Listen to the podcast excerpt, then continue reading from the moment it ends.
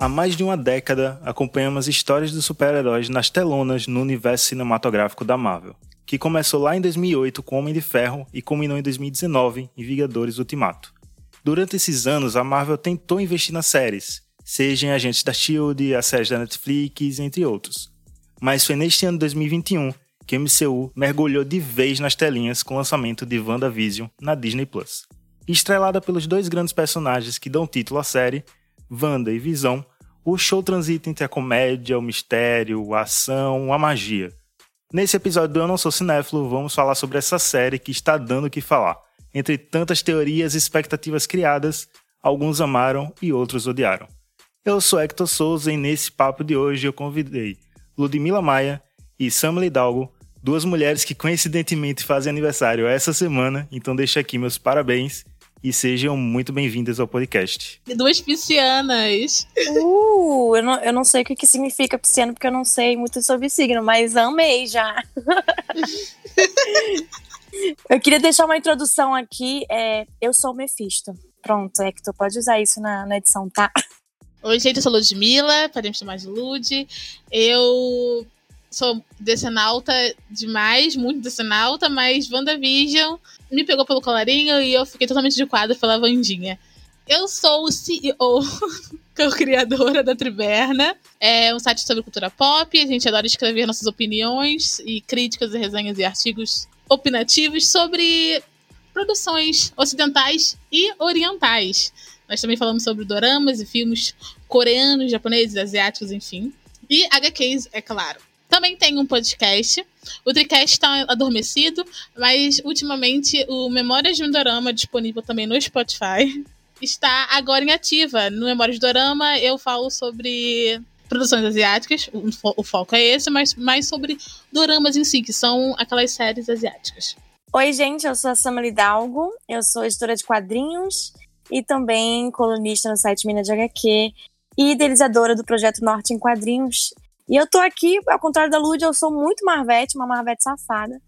Então, estou aqui para comentar sobre essa série maravilhosa que está abrindo caminhos para outras séries maravilhosas chegarem no MCU. Eu posso dizer que eu tô do lado da Samla e sou Marvete aqui, então Ludmilla é minoria. Ih, Ludmilla, vai sofrer bullying. Nós gostamos do que é bom. Tô aqui para defender Ben Affleck. Que isso? Tu gostou? Acho que é bom. A DC tem Gal Gadot, Harry Cavill e Bat Affleck e agora Robert Pattinson, ou seja, vão ter muita coisa. Ei, Robert Pattinson, aí sim, hein? O meu morcegão é, vampiresco tá na área. Mas antes de falar sobre a série, eu quero fazer dois convites a você que tá aí nos ouvindo. Um é que você siga o Eu Não Sou Cinéfilo nas redes sociais, tanto no Twitter quanto no Instagram, arroba naucinefilopod. E o outro convite é que você me ajude com o financiamento coletivo do meu projeto de podcast de ficção, Akin, que é uma extensão do meu TCC é um podcast de ficção afrofuturista distópico que tá lá no Catarse. Então entra no link catarse.me barra Akin, A-K-I-N, e tem lá explicando mais sobre o projeto, os valores de apoio, recompensas. E eu peço muito sua ajuda para ter orçamento para esse projeto acontecer e ir para frente. E agora vamos falar sobre o tema do episódio, vamos falar sobre WandaVision.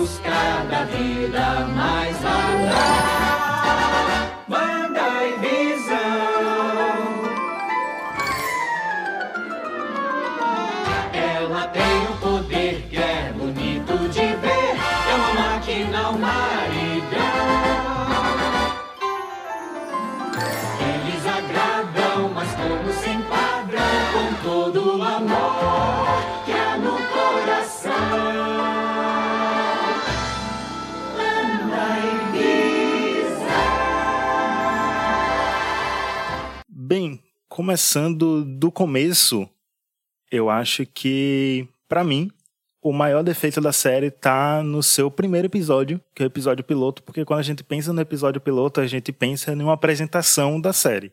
E a realidade é que o episódio piloto não apresenta nada da série, principalmente para quem não conhece nada do universo das HQs, quem não sabe as extensões dos poderes da Wanda, da Feiticeira Escarlate, quem não sabe toda essa esse background. É, eu acho que até mesmo quem acompanha o universo cinematográfico da Marvel não tem essa ideia de quão poderosa ela é, ou pelo menos não tinha até o final dessa série.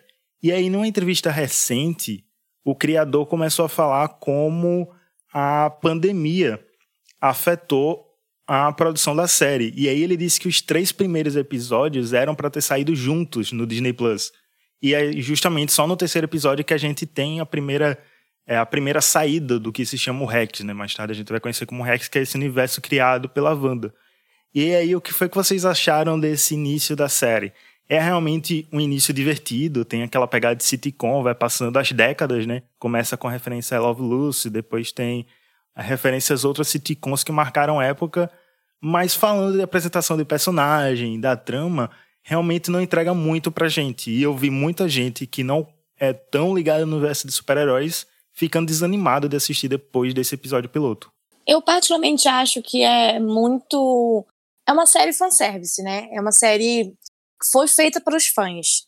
E isso é o que tu falou, né? Peca um pouco por causa das pessoas que não assistiram os 20 filmes da MCU é, para poder saber como que chegou até ali, né? Até o, até o quem não assistiu também, é, não somente os filmes da MCU, mas, por exemplo, quem não assistiu o X-Men lá, que o Ivan Peters aparece, e aí não, não, não, pega essa referência, sabe? Então, assim, é uma. Eles fizeram realmente um, uma grande, um grande fanservice, a série inteira é um grande fanservice. Eu, como uma Marvete, é, leitora de quadrinhos e é, fã do MCU, com certeza, assim, para mim foi maravilhosa, eu, espetacular. Eu surtei desde o primeiro episódio, cada detalhezinho que eu vi ali, nas propagandas que eles colocavam no meio dos episódios, que a gente pegava é, é, algumas referências da, das indústrias Stark, não sei o quê. Então, assim, a gente que tem esse, todo esse background, com certeza foi uma, uma série muito, muito boa, né?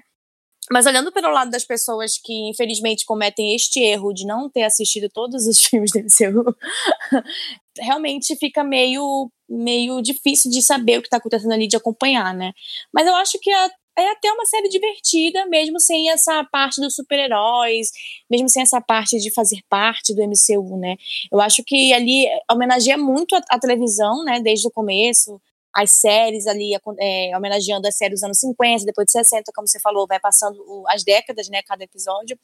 Eu acho que é uma série divertida, mas que se você não tem esse background todo, você não consegue realmente é, entrar de cabeça ali na narrativa. Eu queria acrescentar também que os comerciais tinham a Hydra, né? E para você entender, você também tinha que assistir Agents of Shield, que é outra série da Marvel. Ou seja, não era, Sim. não era só MCU, era literalmente o universo todo da Marvel live action que você tinha para pegar os, easter eggs que tinha.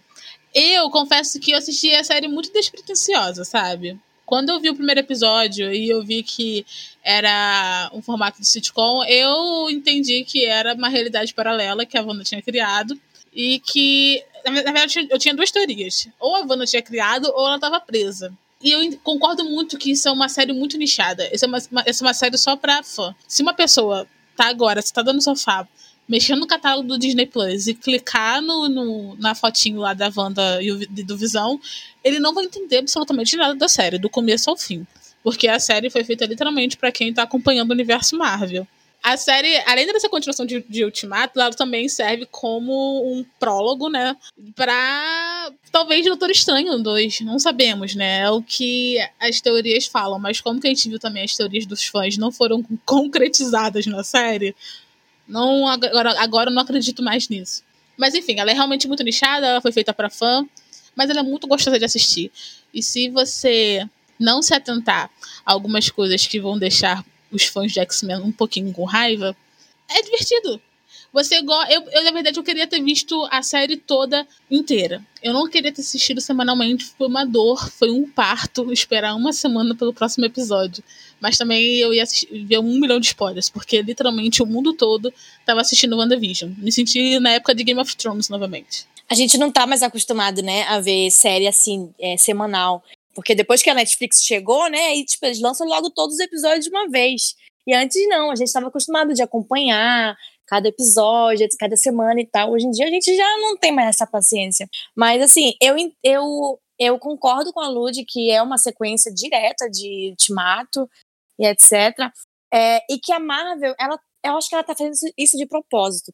Para você entender WandaVision, você tem que ter visto todos os filmes do MCU, você tem que ter visto as séries do MCU, você tem que ter tem toda essa ligação, eles, fazem de propósito para uma audiência e para outra, né, para fazer essa ligação toda e ter eles terem o, o controle desse tentáculo que eles estão produzindo. Então, assim, é, é de propósito, pode ter sido ou não, é uma coisa assim que que não tenha dado muito certo para pessoas que não acompanham o universo Marvel, mas hoje em dia é muito difícil alguém não ter assistido pelo menos um filme do, do universo Marvel, pelo menos o, o Homem de Ferro 1 lá de 2008, sabe?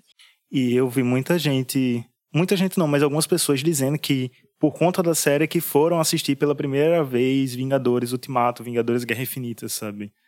Então é como a Samela falou, a Marvel meio que obriga você migrar, sabe, de uma audiência para outra, e isso fica muito óbvio nessa próxima série que eles vão lançar, que é do Soldado Invernal e o Falcão como Capitão América, que é mais uma continuação direta. A Marvel te obriga a ficar na realidade deles, né? Eles criam essa realidade deles e aí, tipo, é igual a Wanda. É o nosso Rex, é o universo Marvel. Cara, mas eu fico me perguntando, no final do. Será que o Falcão vai ser a continuação de Ultimato igual a Wanda? Porque no final de Ultimato o Falcão recebe o o escudo do capitão. E até agora a gente não viu o escudo do capitão em nenhum lugar. Mas eu acho que pode ser esse o, o plot total do, da série, sabe? Pra primeira temporada pode ser, assim, no final, ele realmente vestindo o manto do capitão, sabe? Que, inclusive, para mim, a série do Falcão e do Soldado Invernal tinha que ser o nome dos gostosos, porque é isso que eles são, os dois. dois gostosos e um escudo. Nossa, gente, que perigo. Mas eu, eu vou ser do contra agora aqui. Eu vou ser do contra falar que eu não curto muito essa teia da Marvel, porque vou, vou equiparar aqui a Apple. A Apple faz o celular, o, o carregador que é só da Apple, o, o, MacBook que vai reconhecer só o seu telefone da Apple, o seu iPad, é, é um monopólio. Ou seja, se você quiser assistir, um, pegar uma coisa só por entretenimento, que você quer só aquela única exclusiva coisa, você não vai conseguir. Então, sei lá, se a pessoa curte o trabalho da Elizabeth Olsen. Ah, eu gosto muito da Elizabeth Olsen, mas eu não curto muito, tipo, os filmes de heróis da Marvel. Eu quero ver essa série. A pessoa vai dar um play e não vai entender absolutamente nada da série, sabe? Então, acho que seria legal. Eu acho que a Miss Marvel não vai ser assim. Eu acho que a Miss Marvel vai ser uma série que não vai estar nos tentáculos da Marvel. Talvez vai ter um easter egg ali e cá, só pra dar aquele fanservice, sabe? mas eu acho que não vai ser tão dependente quanto WandaVision. WandaVision é ah, muito ah, dependente, gente. Sim. Tudo. Não, mas. Tu acha que Miss Marvel? Acho, porque a Kamala tem uma ligação muito forte com a Capitã Marvel. Então ela vai, com certeza, vai ter uma ligação assim muito direta de Capitã Marvel 2. É, aí a, a WandaVision, por exemplo, apresentou pra gente a Monica Rambeau, que também é, tem uma ligação muito forte com a, com a Capitã Marvel. Eu acho que isso vai estar tá tudo conectado. Não, acho que não, eles não vão ter como fugir. Vai ser tudo muito ligadinho assim. E Capitã Marvel que vai ser a principal rosto dessa nova fase da Marvel, né? Sim, ela é praticamente a líder dessa nova fase. Sim. Espero que ela vá pro cinema, pelo menos, né, tadinha? Aí depende do presidente e as vacinas. Ah, então a gente tá ferrado. Brasil, estamos ferrados. I'm devastated, Brasil.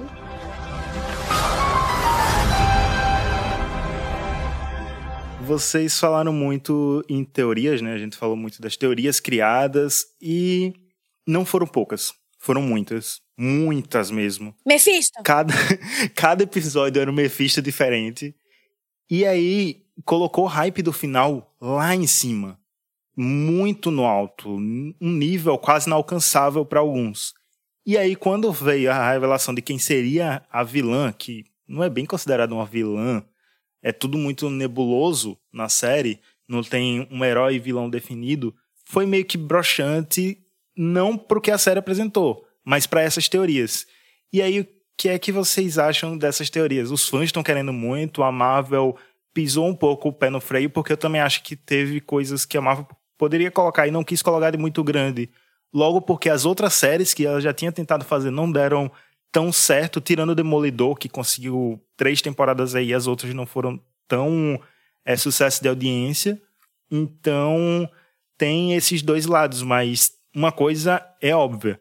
Os fãs querem que a Marvel entregue tudo e que a Marvel jogue tudo, principalmente nesse universo da magia que a gente demorou anos para conhecer. A gente só conheceu em é, Doutor Estranho e de vez agora em WandaVision. Disney, tem gente que passa mal, tem gente que vai pro hospital, Disney. Você tem que entregar. tem gente passando mal aqui. Cara, eu fiquei tão bolada com as teorias, juro. Eu, primeiro eu queria, eu queria falar que eu acho que a vilã, na verdade, não era uma vilã, ela era uma guia. Eu sinto que ela foi isso, uma guia espiritual, sabe? Foi ela que, tipo, introduziu de fato a magia do jeito que a gente conhecia a Wanda em outros nichos, sem ser do cinema. Porque a gente já a gente foi introduzido com a magia no Doutor Estranho, mas Doutor Estranho parecia uma magia mais é. Como eu posso falar? É, uma magia mais histórica. Mas uma magia mais, tipo assim, vou estudar, entender. E qualquer um pode atingir. Qualquer um não, né? Mas enfim, a pessoa pode conseguir atingir aquele aquele nível de magia, se dedicar, se entregar, etc. E com a Wanda a gente aprendeu a magia bruxaria real, jovens bruxas, Sabrina, é, esqueci mais referência de bruxa, gente, me ajuda. É, bruxa do 71, bruxa do 71. Dona Clotilde, sabe? Eu acho que ela foi mais uma a, a Agatha serviu para ser um caminho para que agora tá aberto real pra gente entender essa conexão entre Wanda e Inferno, etc. Eu, eu concordo super que a Agatha é uma guia, inclusive, é, pensando nisso, a gente pode ver muito bem desenhadinho na série da WandaVision a jornada da heroína, né? Porque, gente, o Visão tá ali só pra, né, ser o contraponto dela ali, mas a, a série é sobre ela, né? A gente pode muito bem é, frisar isso.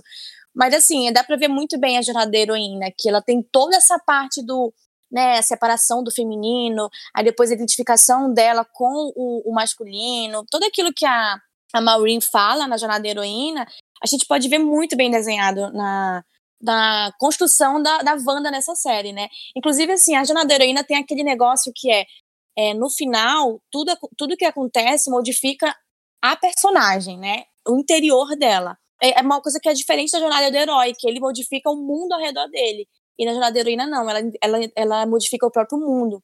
Então a gente pode ver muito bem isso. E na jornada da heroína tem sempre uma guia, que é o que a Lud falou, que a Agatha é a guia dela. Então, assim, para mim tá super muito bem desenhado. E quem não entendeu ou teorizou isso por outros lados e, tipo, piraram nas teorias, é assim, não tem como o cara lá é, que está fazendo a série, as pessoas que estão fazendo a série, a produção, deixar todo mundo feliz, né? Então, assim, as pessoas hyparam muito, foram para caminhos muito mirabolantes que poderiam ter acontecido sim, mas eu fiquei satisfeita com, com o episódio final. Eu achei que foi, foi uma perfeita jornada heroína. Para mim é isso. Para quem não é muito fã das HQs, para quem não lê a, a Wanda nas HQs, Agatha Harkness, em um certo período, foi a mentora da Wanda, né, da Feiticeira Escarlate, nesse sentido da bruxaria. Porque a Feiticeira Escarlate tem esse duplo, né? Ela é mutante, mas também é feiticeira. E aí, o lado mutante a gente não viu porque a gente não sabe como a MCU vai lidar com os X-Men agora que tem os direitos, com o universo dos mutantes. Mas esse lado bruxo é o que a gente mais vai ver. E tem aí vindo também, né, o Doutor Estranho 2, e talvez tenha um multiverso no Homem-Aranha 3. Então é algo que a Marvel vai explorar muito aí. Ai, gente, eu, eu acho que essa quarta, essa quarta, quarta não, é, essa nova fase da Marvel vai ser maravilhosa, sério. Tô ansiosa. Eu agora, depois de WandaVision, eu agora eu vou lidar como essa é a origem da Feiticeira Escarlate e não Era de Ultron. Eu vou esquecer Era de Ultron. Porque essa é literalmente para mim, como que a Samula falou, que é a jornada da heroína, é assim que para mim, a banda tinha que ter sido inserida desde o começo, sabe? Ela lidando com esses monstros interiores de, internos dela e no final ela conhecendo a real capacidade dela e por fim estudando para atingir o ápice e tal. E essa para mim WandaVision é a história de origem da Wanda, e é isso. Mas se a gente for pensar num certo ponto, é a história de origem da feiticeira Escarlate, né? O que a gente vê em Era de Ultron é a história de origem da Wanda Maximoff e aí a origem da Feiticeira Escarlate, que pode até se considerar um outro personagem, porque ela se modifica totalmente, né? Sim, com certeza. E a gente pode também tocar um pouco nesse arco do Visão, que eu, sinceramente, não sei até hoje se eu gostei de como ele foi lidado, sabe? Não do lado do luto da Wanda, mas é, ficou perdido, como a Samela falou. A, a, série é sobre a Wanda e o Visão ficou meio perdido ali. E aquela batalha com o Visão Branco que a gente não sabe o que foi que se deu. E o Visão Branco só apareceu e sumiu. Quem não tinha um mínimo, a mínima ligação com as HQs nem sabe o que é aquilo. E aí também foi algo muito perdido, espaçoso para mim, sabe? Foi só uma bengala pra, pra Wanda evoluir. Não, não, mas todo herói realmente tem uma bengala.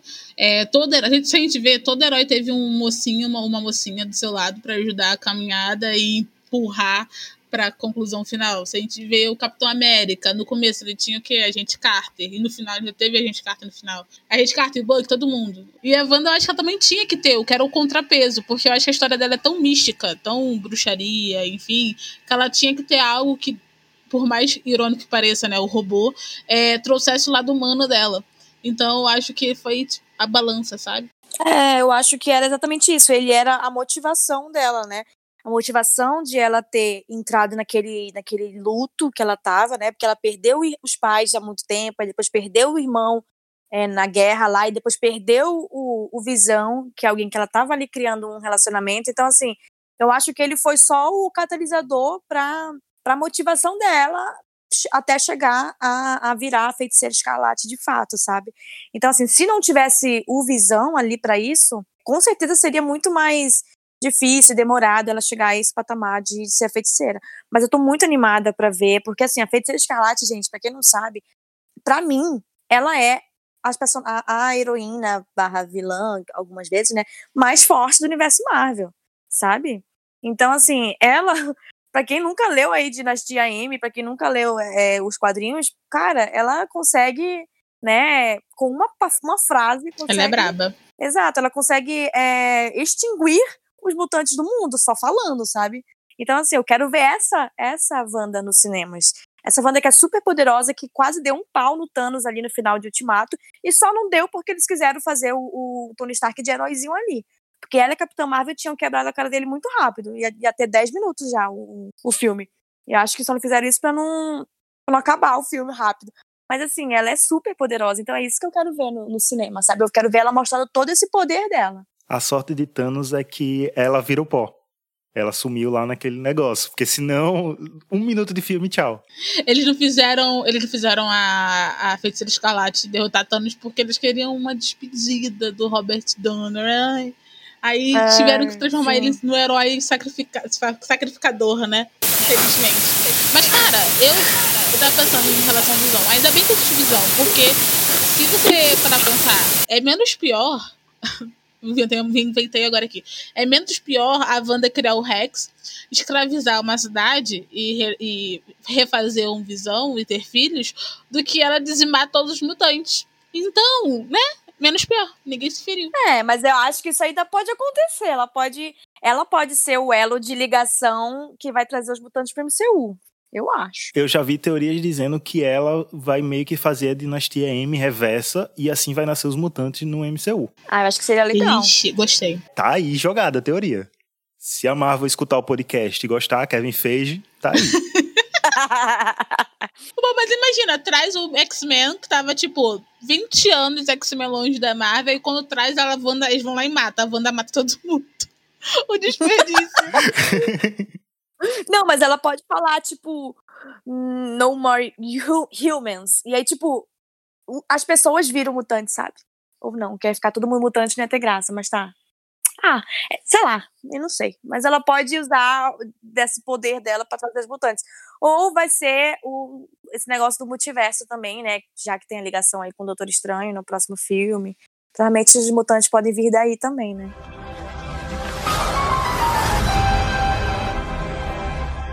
a Wanda não foi a única poderosa mulher protagonista dessa série, se assim podemos dizer, né? Tem outra personagem que a gente viu lá em Capitã Marvel que voltou nessa série de início.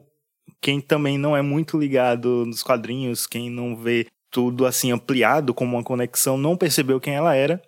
Mas a gente descobriu é a Monica Rambeau, que assim, todo mundo já sabia quando ela apareceu. Todo mundo, diga-se, que conhece o universo Marvel. Quando ela apareceu em Capitã Marvel, se passando nos anos 90, sabia que a Marvel ia trazer ela para ser ou para pegar o manto da Capitã Marvel ou para também ser levar esse universo para o espaço. E aí ela aparece na série ainda sem poderes, a gente descobre que ela também sumiu no, no Blink e voltou com a mãe dela morta cinco anos depois. E aí tem todo isso para ela e a gente vê os primeiros sinais de poderes dela, que provavelmente tem uma ligação com, com essa atravessada dela para dentro do Rex, que o corpo dela se modificou. Mas foi bem interessante ver essa evolução e ver que ela já é uma mulher formada no sentido que ela não vai ter essa trajetória de sair de uma personagem inocente para virar uma heroína B10. Ela já é uma mulher imponente, sabe? Ela só vai descobrir os seus poderes e se jogar no, no universo da Marvel, provavelmente já entrando no filme da Capitã Marvel, como a gente percebe na cena pós-crédito. Cara, quando apareceu ali o Scroll ali no final, a Scroll, né? Falando que tinha sido enviado por um amigo da mãe dela, eu já fiquei pensando, meu Deus, provavelmente foi a Capitã Marvel ou foi o, o outro Scroll lá do que aparece no filme do Capitão Marvel, como é o nome dele? O Talos. O Talos, isso. Pode ter sido ele. Então, tipo assim, vai ter uma ligação. Obviamente, ela vai aparecer no Capitão Marvel 2. E pra quem não sabe, a Monica Rambeau já, já utilizou o manto da Capitã Marvel, né? Ela já foi a Capitã Marvel nos quadrinhos. Então, assim, eu achei incrível a transformação dela. E como, e como foi muito muito pego de surpresa, sabe? Aparece ali ela entrando no Rex pela terceira vez, né? E as coisas. E ela sendo modificada, né? Pra absorver a energia ali do Rex. Então, assim, gente, pra vocês verem como a Wanda é poderosa, ela conseguiu modificar uma pessoa que era humana, dando poder a ela, né? Então, tipo assim, ela, a, ali a, aquela fonte de energia toda que a Wanda tinha feito ali foi absorvida pela Mônica, né? Que inclusive esse é um dos poderes dela como como fóton, como espectro, ela absorve energias. Então, assim, é, eu achei muito incrível que a primeira vez que ela confronta a Wanda ali, e a Wanda dá um. chega pra ela, ela voa, e quando ela cai, ela já tá com o olho azul e já tá saindo um monte de coisa dela. Eu já fiquei surtada, eu surtei assim no, no sofá, sabe? Eu falei, meu Deus, a Mônica no, no MCU é isso que a gente queria, sabe? É isso que a gente queria. E vamos, vamos puxar pro negócio que é: é uma super-heroína mulher negra. Então, assim, cara, isso tem um peso muito forte, muito forte. Então, eu acho que vai, ela vai se, se, se sair muito bem na, em Capitã Marvel 2. Eu tô muito, muito ansiosa para ver a interação dela com a, com a Carol Danvers. E a atriz já se mostrou muito boa no papel. Então, assim, a gente não tem dúvidas disso. Ela arrasou, ela arrasou.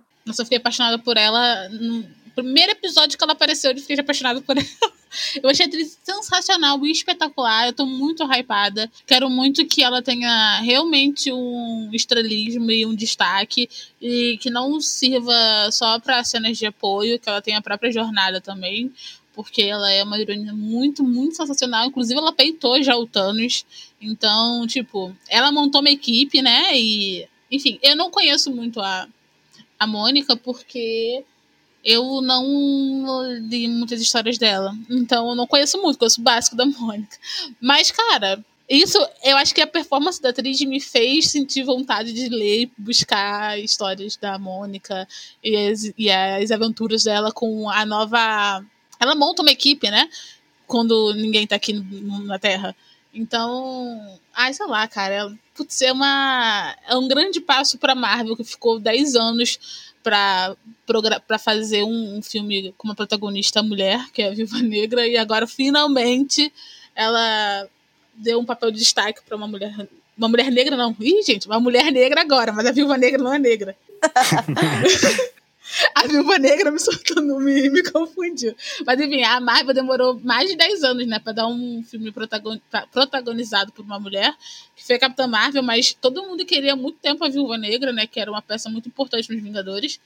E teve um final horrível, diga-se de passagem. E agora ela finalmente deu um destaque, vai dar, assim, espero, mais ainda, para uma mulher negra. Sim, eu acho que essa é uma oportunidade perfeita, inclusive, para as editoras aí do Brasil, Panini, que publica Marvel no Brasil, é, trazer os quadrinhos né, da Mônica pra gente, né, aqui no Brasil. Então, fica a dica aí, Panini, se tiver alguém me escutando.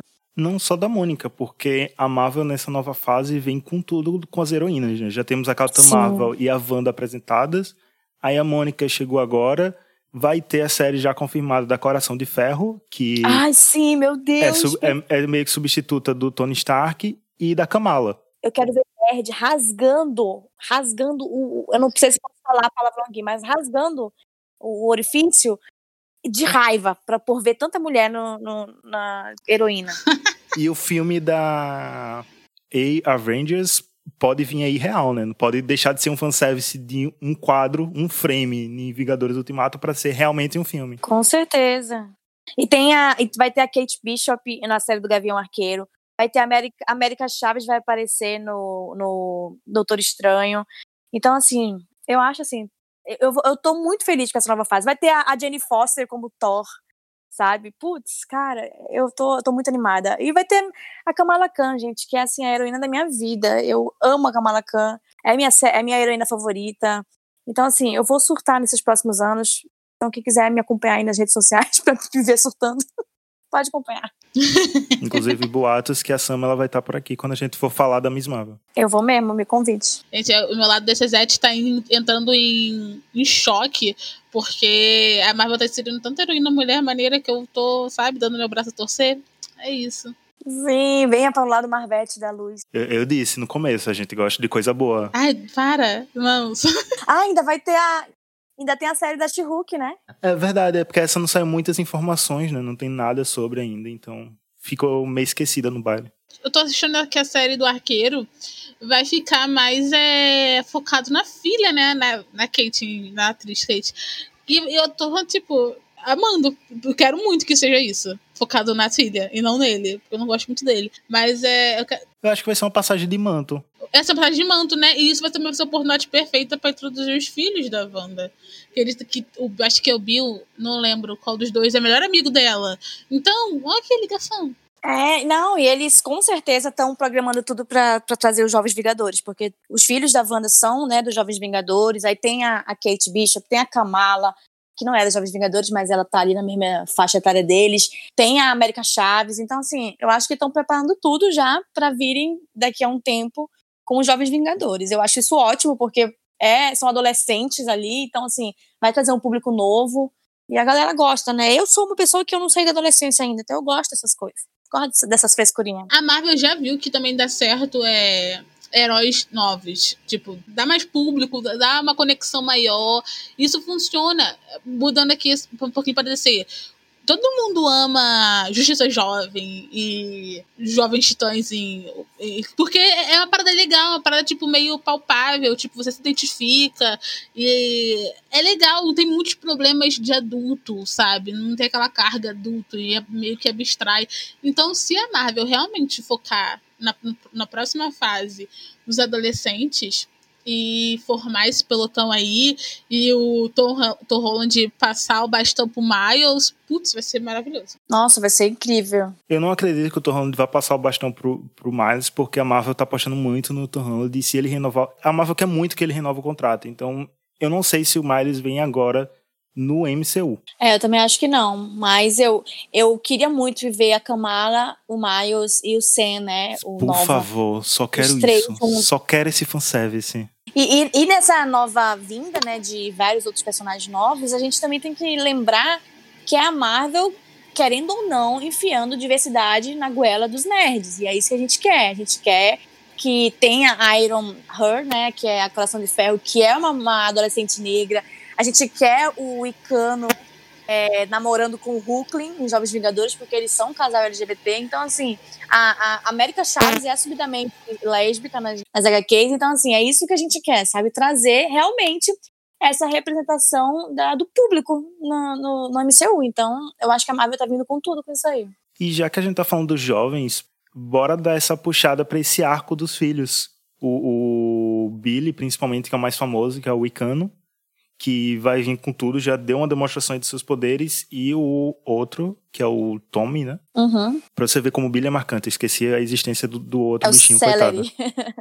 Tadinho! Ninguém lembra dele. Ninguém lembra dele. Ninguém, cara. Todo mundo gosta do Billy. Mas aí já, já mostrou, já trouxe dois atores que se mostram aí promissores, então acho que vai apostar nessa juventude deles. E já mostrou também na cena pós-crédito que vai resgatar isso, mesmo sendo uma criação do Rex da Wanda, né? Vocês gostaram desse arco dela se sentir mais ligada com o Rex, e aí na hora que ela tem que fazer a decisão fica muito mais difícil pro coração dela, porque ela realmente conseguiu construir essa família. Realmente ficou um arco bem convincente para vocês? Ou vocês acham que foi só uma introdução de personagens que vai trazer mais coisas para Marvel, mais produtos para Marvel na frente? Não, eu Ai, acho dolorido que demais. Foi... É, mas eu acho que é, exatamente, foi dolorido, mas era o que precisava, porque ela tava lutando ali com o luto dela.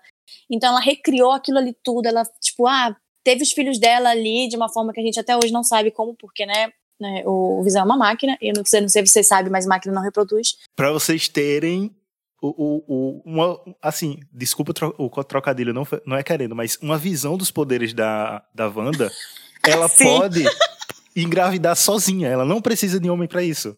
Se o feminismo for legalizado, cenas assim serão comuns. Sim, é isso. É isso. Então, tipo, ela. Eu acho que eles colocaram tudo isso, tipo, ela ali com a família feliz, uma mãe no subúrbio, vivendo uma, uma vida assim perfeita, justamente para quando chegasse ali no final, fosse tão difícil para ela abrir mão disso, sabe? Era tão difícil ela realmente ser altruísta, do tipo, perder a felicidade dela, né? Em prol de libertar as pessoas que ela estava ali machucando, né? Então, eu acho que foi. Não, não, não foi só um, uma coisa ali de colocar os personagens, os filhos dela, para ser ali, pronto. Eu acho que realmente teve. Tem essa, essa, esse forte indício de que ela precisava disso, de precisava de uma motivação muito forte para no final ela ficar, tipo, super quebrada e liberar a, a feiticeira escarlate dentro dela. E eu gostei muito da participação do, dos meninos, cara. Eles foram gente, atores muito bons. Inclusive o, o Icano, né? Como a gente já falou, que é o mais memorável, porque os poderes dele são muito parecidos com o da Wanda. E no final ali a gente vê na segunda cena pós-crédito ela toda ali, né, bonitona de feiticeiro escarlate, lendo ali o Dark Hold e ouvindo eles chamarem ela. Então, com certeza vai acontecer aquilo que já aconteceu nas, nas nos quadrinhos, que é eles reencarnarem e, em outros, em outros, é, outras pessoas, né? E ela mais tarde reconhecer eles como filho delas. Cara, eu acho que eu concordo muito com a Fórmula, porque era, era o sonho dela. O sonho dela era ser mãe, ter uma família, e construir algo que ela perdeu quando era criança. Foi, foi tirado dela, na verdade. Então o sonho dela era resgatar aquela sensação de ser acolhida, amada e feliz, etc. Então quando, tipo, eles tiram isso dela, é uma dor, assim, surreal, que é o suficiente para é, expelir todo o poder e que tava ali preso dela, guardado dentro dela, né? E, cara, ai, foi sensacional a escolha dos garotos. Os dois são extremamente carismáticos e incríveis. É, apesar, de, apesar disso, eu, eu, sinto que a gente não vai ver mais eles, porque eu tô acreditando que quando a Wanda for reencontrar os gêmeos, eles já vão estar adolescentes. Mas eles foram um, um, um adendo essencial e espetacular no, no, na série. Foi surreal. Eu amei muito os dois. Eu acho que, ouso dizer que os dois foram. Se eles tivessem um destaque maior, eles iam se tornar os favoritos de muita gente.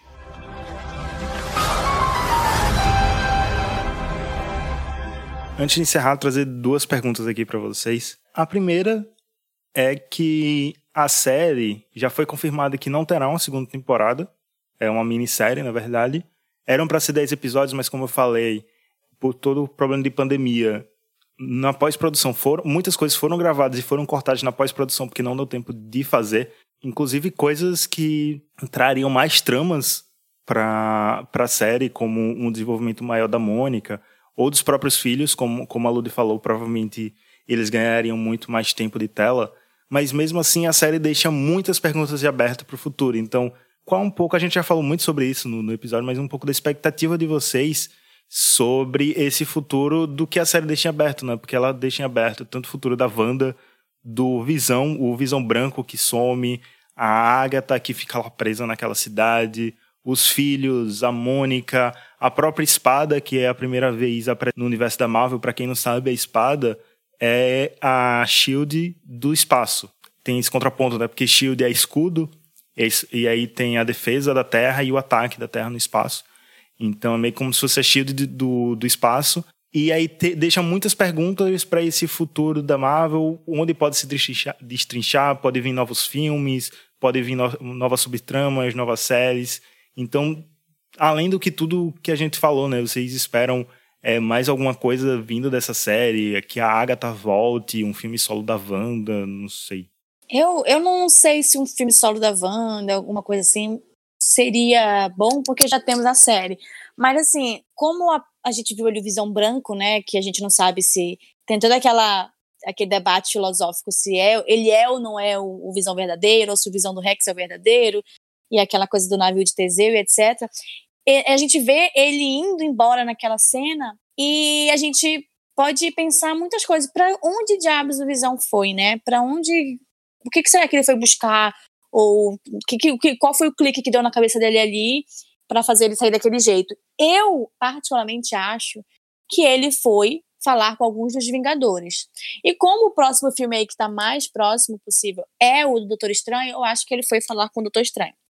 Então, assim, podemos ver o Visão ali no próximo filme do Doutor Estranho. Eu espero que isso aconteça, porque eu gosto muito do Visão, apesar do, do ator ser um merda, né? Porque ele tava é, cheio de polêmica aí. Mas é, eu gosto muito dele como Visão. É, eu acho que o, o filme do Doutor Estranho vai ter muita essa parte de magia nessa parte mística da Marvel, que é uma coisa que eu acho muito legal, uma das coisas mais legais que eu, que eu gosto assim, da Marvel. E vamos ter aí, provavelmente, um Quarteto Fantástico no futuro, que eu quero que venha também. Os X-Men, que a gente não sabe ainda como vai ser. A gente não sabe se a Kamala, né, vai ser uma inumana mesmo, ou se eles vão querer colocar ela como uma mutante. Então, assim, ai, muitas perguntas, muitas, muitas coisas, mas eu acho que vai ser tudo tão ligadinho e tão, tudo, tudo tão bonitinho. É, eu, tô, eu tô gostando muito do trabalho do Kevin Feige para ele amarrar todas as pontas que tem no, no MCU nesses 10 anos, então eu, eu espero que seja um sucesso, porque quanto mais é, filmes forem feitos, mais séries no mundo do, dos quadrinhos foram feitos, isso também vai puxando o mercado de quadrinhos, né? Então as pessoas vão se interessar mais pelo, por ler os quadrinhos, e uma coisa vai puxando a outra, e a gente vai ter sempre é, produções incríveis aí nesse mundo que a gente gosta tanto eu tive um milhão de perguntas ao fim da série. Um milhão, um milhão de perguntas e teorias, mas a que mais me pegou e continua pegando, porque eu não consigo ter teoria para ela, é onde está Darcy? Eu só quero saber isso. o que, que aconteceu com ela, gente? O que, que aconteceu? Eu não faço a mínima ideia do que aconteceu com ela. A mulher simplesmente sumiu. A mulher atropelou o cara e evaporou. O que aconteceu? Provavelmente ela pode aparecer no próximo filme da, do, do Thor aí, ajudar a Tora, né, a Jane Foster. Que é uma referência ao braço da Natalie Portman, porque, meu Deus do céu. Sim! que tal tá a grande Tora, verdade.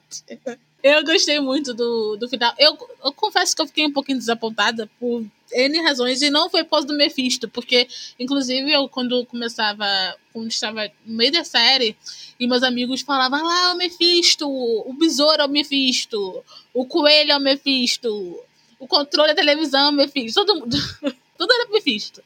É, mas quando meu amigo, quando todo mundo falava isso, eu falava, cara, a Marvel não vai colocar o Mephisto em WandaVision, porque Mephisto é, é um vilão elite nível filme de orçamento 2 bilhões de dólares para encher, lotar só de cinema, como foi o Ultimato. Então, tipo, a Marvel não ia gastar um Mephisto assim. Eu, eu acredito que eles poderiam sim ter dado uma mençãozinha. A Agatha fazer uma referência no discurso dela a um certo demônio muito, muito importante. Ela poderia ter feito, poderia. Mas enfim, é, o que mais me, me, me pegou mesmo foi que o que aconteceu com Visão, realmente, e o Evan Peters, cara, não dá. Eu nunca vou superar isso. Eu vou falar isso 10 mil vezes. O que aconteceu, cara? Por que eles fizeram aquilo? Eles poderiam muito bem brincar em relação a, ao multiverso. É, foi só de, só de sacanagem. Eu tenho certeza que eles só sacanearam com a nossa cara. Foi, foi tipo só pra trollar, gente. Porque eles Cara, sabendo que vai ter um multiverso e várias realidades com o Doutor Estranho e com o Homem-Aranha, eles poderiam muito bem trabalhar com a possibilidade dele ter sido sequestrado de outra realidade, tipo assim, dele ter sido retirado de uma realidade onde o Pietro está vivo. Então, e a Wanda fala, ué, existem outras realidades? Aí a Wanda ia lá pro Doutor Estranho. Então, eles perderam muito a chance com aquela piadinha ridícula de que ele era um garoto qualquer que morava no sótão da mãe, sei lá. Então, eu fiquei muito desapontado com isso. E eu tenho uma teoria com, do Visão. Eu acredito que o Visão. Eu não sei o que, que acontece com o Visão branco nas HQs. Mas eu tenho uma teoria que o Visão ele pode, na verdade, é, restaurar as memórias dele. Ele virar o Visão que morreu no Ultimato. Ele pode voltar àquele ponto de, de que, da memória dele, sabe? E ajudar e, vo e voltar ativa. Eu não duvido tanto desse destino pro Visão. Eu tenho três coisas assim meio de expectativas. Uma é sobre esse multiverso é, barra mutantes. Eu acho que como eles já vão botar um Quarteto Fantástico, eles vão descansar um pouquinho os X-Men. Porque foram o primeiro super-heróis a surgirem nos cinemas. Ficaram, tipo, duas décadas, porque o último filme foi ano passado com os Novos Mutantes, aquele fracasso. Eu acho que vão descansar um pouquinho e mais pra frente eles retornam. E aí eu tenho duas linhas de teoria, assim, pro grande arco que vai ser essa nova fase da Marvel. O primeiro foi o Thanos elaborando tudo por trás. E aí, assim, minhas duas maiores suspeitas são uma ligada a esse, essa magia, que no final vai ser Mephisto, que ele também tem essa vibe de bolar vários planos e usar várias pessoas para fazer as coisas para ele. E no final ele se mostrar o grande vilão. E a outra é a que tem mais gente apostando, que tá vindo aí Invasão Secreta, que pode dar muito certo e pode dar muito ruim. Mas eles já demonstraram na série, já demonstraram em Homem-Aranha, já demonstraram em Capitão Marvel que eles estão pensando nisso. Então pode vir aí. E assim, pode ser algo interessante, eu gosto. E claro que eles vão apostar, como a gente já falou, nesses jovens, é, nos Jovens Vingadores. E a outra pergunta que eu tenho é por que a Marvel é melhor que a DC? Ai, Olha que isso foi uma afronta. Não, não, brincadeira, brincadeira, não é essa não. Antes de você é, perguntar, eu posso falar uma coisa? Eu vou insistir no X-Men de novo. Eu acho que a Marvel não devia deixar o X-Men descansar. Porque o Patrick Stewart e o, e o Ian Mc, McKellen, gente, eles estão velhos. Eles podem morrer. E eles não podem morrer sem ter uma conexão com, a, com os Vingadores. Eles têm que aparecer, gente. Exatamente. Não dá, não. Mar, mar, oh, oh, Disney, se você tá escutando, Disney, você tá me escutando, presta atenção agora que eu vou falar, Disney. Eu não, é, você bota no Google Tradutor depois. É, por favor, retorna com X-Men. Eu tô te pedindo. O Ian e o Patrick, eles estão já muito idosos. Eu, eu, não, eu não gosto nem de pensar nessa possibilidade, sabe? Mas, por favor, não desperdiça nisso. Ainda bem que já estão vacinados. Amém. Menos isso. E o Hugh Jackman também. Eu acho que se a Marvel bolar algum, alguma coisa unindo todo mundo, eu acredito que o Hugh Jackman volta para fazer um cameo com o Wolverine e o Capitão América, o Chris Evans lá, tipo, no passado, na Segunda Guerra Mundial, não sei. Meu Deus, meus maiores sonhos, é, mais 18 será essa cena. E a outra pergunta é uma coisa, sabe, a gente já tá chegando no final aqui do episódio, então uma coisa que vocês gostaram ou não gostaram muito da série e a gente acabou não citando. E uma coisa que chamou muito minha, minha atenção foi no último episódio, que eles focaram muito, não muito, mas focaram na ação que não teve durante a série. E eu acho que a explicação, o desenvolvimento ficou um pouquinho mais para baixo, sabe? Por conta daquela luta de bruxas que foi legal, mas eu não sei se foi interessante para a construção da série. Eu acho que a série, é, eu acho que uma coisa que a série não conseguiu acertar é no tom que ela mantém. Ela desviou muito no tom, no tom, sabe? Ela foi muito da comédia pro mistério, tipo subindo e descendo muito, não foi ficando nos dois ali, sabe? Ela começou muito comédia, depois desceu muito pro mistério e terminou muito na ação, sabe? Terminou muito o filme de super-herói que não era o que a série pedia, mas também é muito para agradar os, os fãs dos filmes que querem ver os carinha pou pou, piu piu brigando lá com os poderizinhos.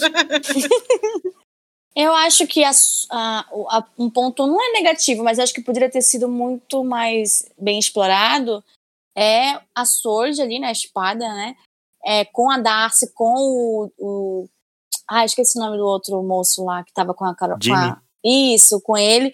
Eles poderiam ter dado uma explicação melhor, né? A gente sabe que foi a Maria Rambeau ali, que é a mãe da Mônica, que ajudou a construir ali a Sword. Então, assim, eu acho que eles poderiam ter explicado um pouquinho mais aí, podiam ter, por exemplo, o, o, o chefe, diretor lá da, da Sword, ele era só um babaca, eu achava que ele ia ser alguma coisa muito mais importante, deram muito destaque para ele, para no final ele ser só um cara idiota, sabe? Assim como muitos outros caras idiotas no mundo, né? Mas enfim, é, eu, essa parte eu acho que eles poderiam ter explorado mais. E de resto, cara, acho que é só isso que eu tenho para falar. Eu realmente amei, assim, demais a série. É, eu assisti ela sem muitas expectativas, assim. Eu assisti uma série que eu queria só uma continuação mesmo pro, pro MCU, então não tinha expectativas super altas, então foi fácil atender atender a, o, o, que eu esperava, sabe? Que era nada. Então, eu, eu curti bastante. É, eu concordo um pouquinho com o Hector em relação ao final, é, Herói Poupou, e que eu não fiquei muito feliz, na verdade, com os efeitos e com aquelas luzes roxas na, na Agatha no passado lá, no Dia de Slane, etc. Que me remeteu muito a American Story Coven. Eu fiquei, uau, muito legal. Que uma vibe bruxa, até que enfim, pra Wanda. Porque eu acho que foi o nosso primeiro contato bruxo, né? Até agora. Eu acredito que se, se, a, se a série não fosse por esse caminho heróico armanjado, né, padrão, eu acho que ela seria um final muito melhor, porque por exemplo, para mim, pelo menos, o episódio 8, que é o episódio que a gente vê a história da Wanda, para mim foi o melhor episódio da série. Não sei se vocês concordam, mas tipo, porque ele justamente ele traz essa sensação do que que é realmente WandaVision, que é uma jornada, que é uma história de superação e de perdas e de luto e de superação e que é isso que é WandaVision. Então, quando apela pro lado final manjado de herói, eu fiquei meio tipo. É... Então, eu acho que esse realmente foi um dos pecados. Eu acho que se eles, se, se eles explorassem mais o lado místico e, e da, da, história contínua, assim, de superação, e não o lado de briga e armas da Sword querendo matar a Wanda, porque eu não sei o que, que eles tinham na cabeça que eles acham que arma ia matar a Wanda. Mas enfim, eu realmente acho que esse foi um dos pecados. E eu, eu tenho muita pena das próximas produções, porque vai ser muito difícil agora atingir é, a expectativa do público, porque o público, o primeiro gostinho que o público teve foi WandaVision e foi muito bom e muito bem aceito na, no, ao longo dos episódios e manteve todo mundo hypado. As outras produções que se cuidem, porque WandaVision é o parâmetro agora. Sim, exatamente. Vai estar tá todo mundo esperando este nível, né? A gente vai saber agora dia 19, com a estreia do Soldado Invernal Falcão, né? E eu tô botando fé, eu tô botando fé. Não me decepcione, Falcão, tô contando com você.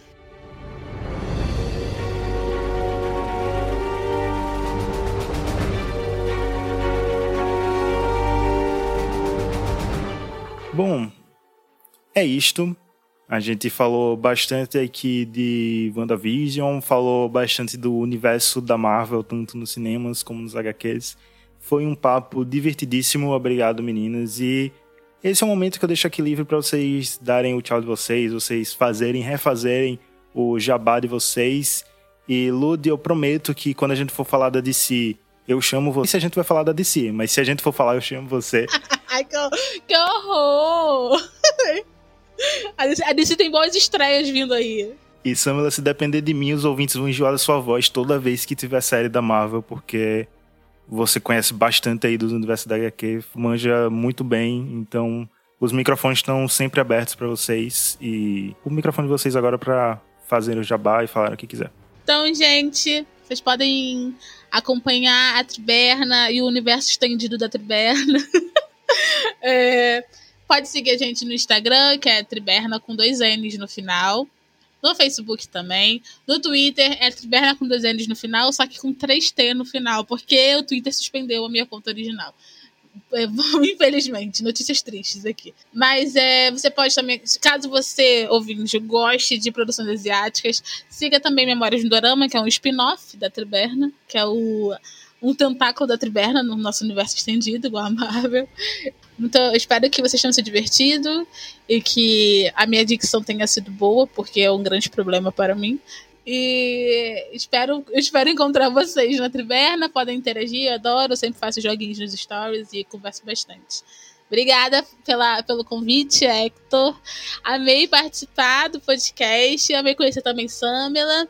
E espero participar aqui do podcast pra gente debater Batman, que vai ser o filme da década. E, ou Snyder Cut, que vai estrear dia 18, gente. Podem comprar de lugar. Eu me recuso a assistir essas quatro horas. Eu me recuso Ai, também. Olha aqui, gente, não dá. Olha, Mas não veio mais pra sobre cá. Sobre o Batman o aí... Hector, retiro o convite, não veio mais. Sobre o Batman aí do Robert Pattinson, pode me chamar, porque eu vou assistir por causa dele, né? E a Mulher Gato também, né, poxa? Sim, maravilhosa. Ixi, eu vou assistir. Mas muito obrigada pelo convite, Hector. É, gosto muito de participar de podcast, principalmente para falar sobre quadrinhos. Estou sempre a postos aí, então os seus convites já estão aceitos. É, se quem quiser me acompanhar aí, eu falo muito de quadrinhos em todas as redes sociais possíveis, até no TikTok, naquela rede social de jovem, que eu estou lá fazendo TikTok sobre quadrinhos. Então vocês podem me seguir, todas as redes sociais são Samela Hidalgo. E também vocês podem acompanhar meu projeto, que é o Norte em Quadrinhos, onde eu busco dar visibilidade para os quadrinistas do norte do país. E também todo mês sai um textinho meu lá na coluna da Mina de HQ, que é um site que a gente fala sobre representação e representatividade feminina nas histórias em quadrinhos. Então, estou lá também. E eu também tenho um podcast que está meio parado, mas é também sobre quadrinhos, olha que surpresa.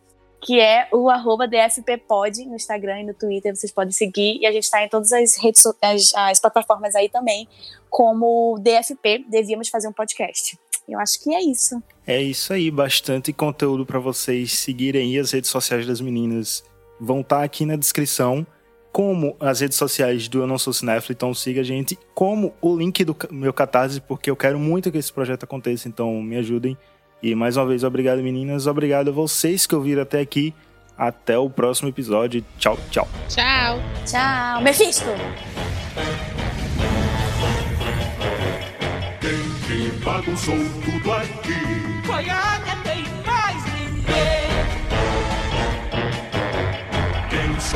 maldade por aqui. Foi a e mais ninguém. Ela é muito má e vai te enganar. Ela enrola todo mundo, eu não percebi, percebi. Nada, nada, nada, nada. Já tarde pra consertar tudo aquilo que ela estragou. Porque a Agatha, só a Agatha. Foi a Agatha e mais ninguém. E eu matei o Spark também.